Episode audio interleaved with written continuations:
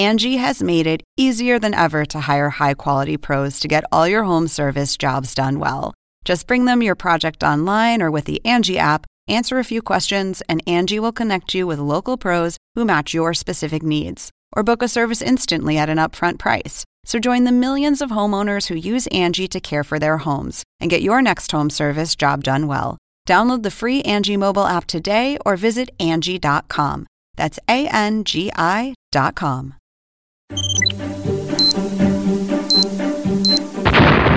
Impedir un apocalipsis, ni más ni menos.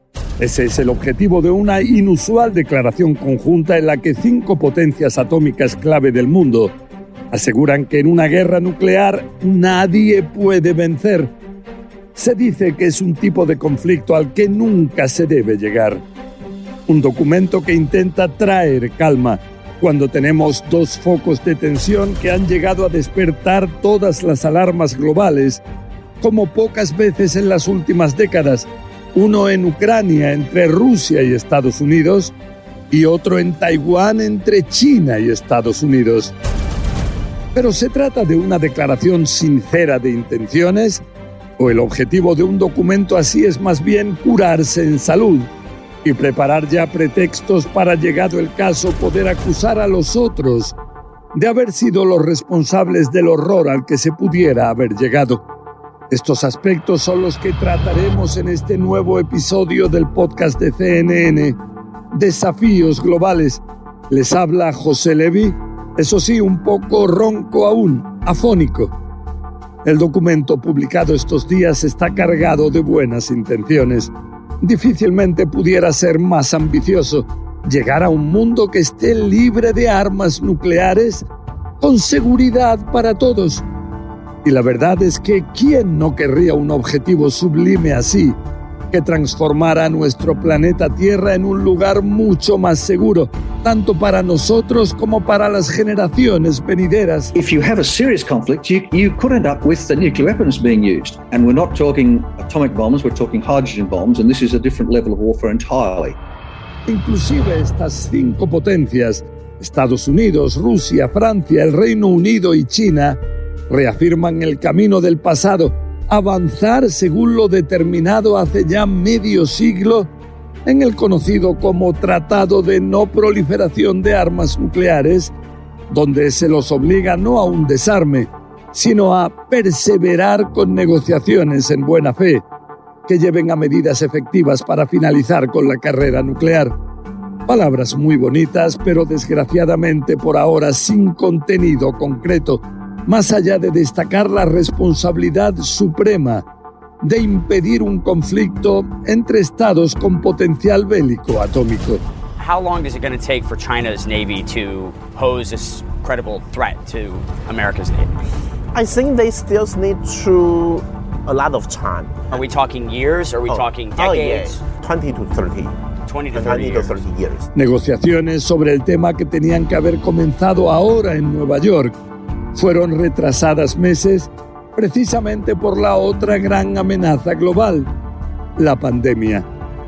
Pero más allá de las declaraciones bombásticas, la realidad es demoledora y creo no exagerar.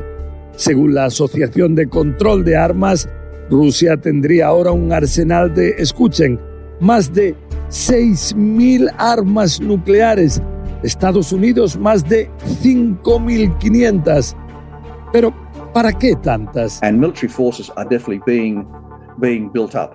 Getting into those sort of those arms races like that is certainly a difficult path. Llegado el caso, ¿cuántas veces podrían con ese poderío destruir el mundo?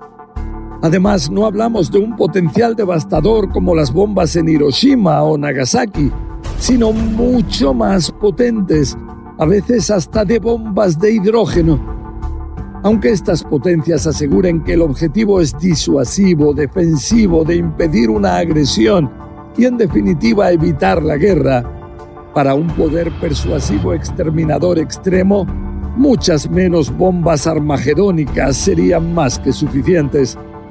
Y si Francia o el Reino Unido tienen entre 200 y 300, la nueva amenaza parece ser China, que contaría con 350 pero que en Estados Unidos se advierte pudieran llegar ya a un total de mil en solo ocho años. Como nueva potencia central global, no querrían quedarse atrás. Close enough. Why are they building all of this capability? They look like a first use weapon. That's what those weapons look like to me. Y aunque en Beijing lo nieguen al hablar de un país que aparentemente desarrolla también misiles hipersónicos que vuelan a varias veces la velocidad del sonido, la posibilidad de que puedan contar con ojivas atómicas inquieta aún más. Como inquietan que esos ingenios prácticamente imparables puedan ser manejados por Rusia, Estados Unidos o incluso Corea del Norte. Si no se hace algo urgente para frenarlo, dentro de unos años podemos estar frente a sofisticados sistemas bélicos que vuelen a distintas altitudes, parte de ellos con recorridos por encima de la atmósfera, donde conceptos como la guerra de las galaxias ya no serían solo para películas de ciencia ficción sino que se trataría de una realidad alarmante a la que se afirma ahora. Se le quiere poner freno por el bien de todos. Aún más cuando se cree que cada vez más países cuentan con armas atómicas. Pakistán, la India, Israel, Corea del Norte. Ahora se intenta impedir que en esta lista esté también Irán. Esto aparte de otro temor adicional, que al haber tanta proliferación, ingenios atómicos puedan caer en manos de organizaciones terroristas y entonces, como se dice, Que Dios nos ampare. But the, but the problem is that the Iranians don't trust that the United States actually intends to lift sanctions, and that if it lifts, lifts sanctions, it's not going to quickly reimpose them, let's say, under a new president. So now, in addition to lifting sanctions, they want some sort of guarantees that would mean that this deal would have legs and it would, it would survive a Biden administration. Además, habría que destacar que, por ejemplo, Estados Unidos no tiene una política detallada pública sobre cuándo y bajo qué condiciones podría llegar a usar sus armas nucleares, incluso antes de ser atacada con estos ingenios no convencionales. En cualquier caso, tras este documento publicado ahora, en la institución llamada Compañía Internacional para Prohibir las Armas Nucleares, se asegura que más allá de declaraciones bonitas, lo que hacen realmente estas potencias es justo lo contrario.